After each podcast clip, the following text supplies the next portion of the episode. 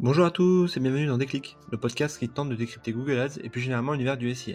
Je suis Jeremy consultant SIA depuis plusieurs années et j'aurai le plaisir d'aborder plusieurs fois par mois une problématique search. Sans langue de bois et toujours avec bienveillance, l'ambition au cours de chaque épisode est de déconstruire les mythes autour de Google Ads, une plateforme qui vient de fêter ses 20 ans en partageant mes échanges, lectures et retours d'expérience. Chaque mois, je ferai un récap des différentes actualités du search et plus particulièrement de Google Ads.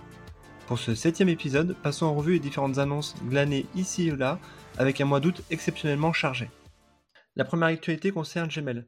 En effet, l'association NOEB qui avait déjà porté plainte auprès de la CNIL concernant un usage frauduleux de Google Analytics s'est une nouvelle fois illustrée en déposant une nouvelle plainte, toujours auprès de la CNIL, afin aujourd'hui de dénoncer notamment les pratiques de Gmail autour de deux choses. La première, c'est autour de la gestion en tout cas la non-gestion ou le non-respect de l'opt-in.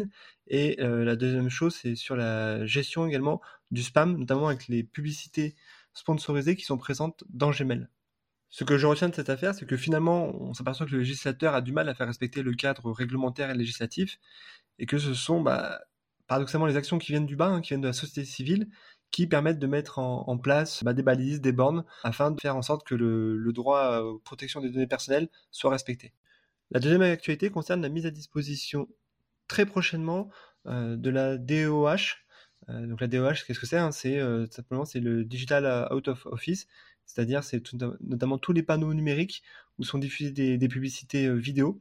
Jusqu'à présent, il fallait passer par des places de marché ou par des trading desks spécialisés.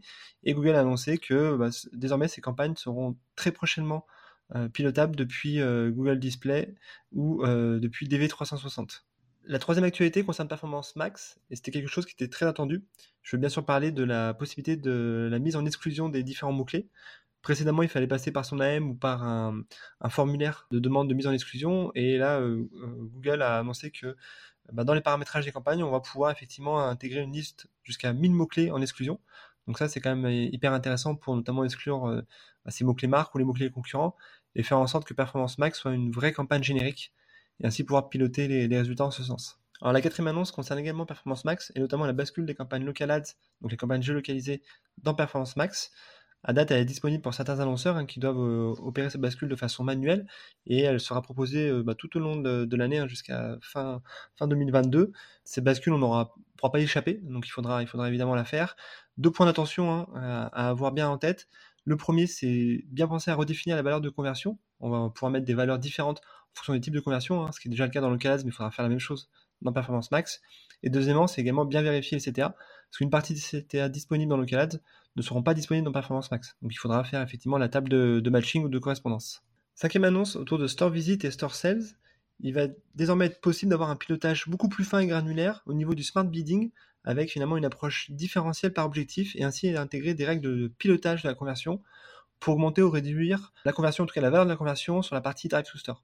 Donc ça, c'est hyper intéressant. Hein. C'est-à-dire ce qu'on faisait avant en SIM, on va pouvoir également l'appliquer sur la partie euh, Store Visit. Et enfin, dernière série d'annonces autour de Discovery Ads avec quatre optimisations en cours.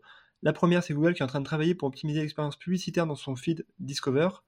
La deuxième, c'est l'optimisation aussi du support et des feedbacks sur l'approche créative hein, qui reste le nerf de la guerre sur cette campagne. La troisième optimisation, c'est un meilleur accès aux insights au niveau des audiences. Et enfin, la quatrième optimisation, c'est une meilleure gestion des audiences, notamment sur la vue cross-canal. Voilà, cette septième revue d'actu est terminée avec des dynamiques qui se poursuivent toujours autour de Performance Max ou du rapprochement monde physique et digital. D'ici là, prenez soin de vous et si vous me cherchez, vous savez où me trouver, sur Google bien sûr. Allez, à la prochaine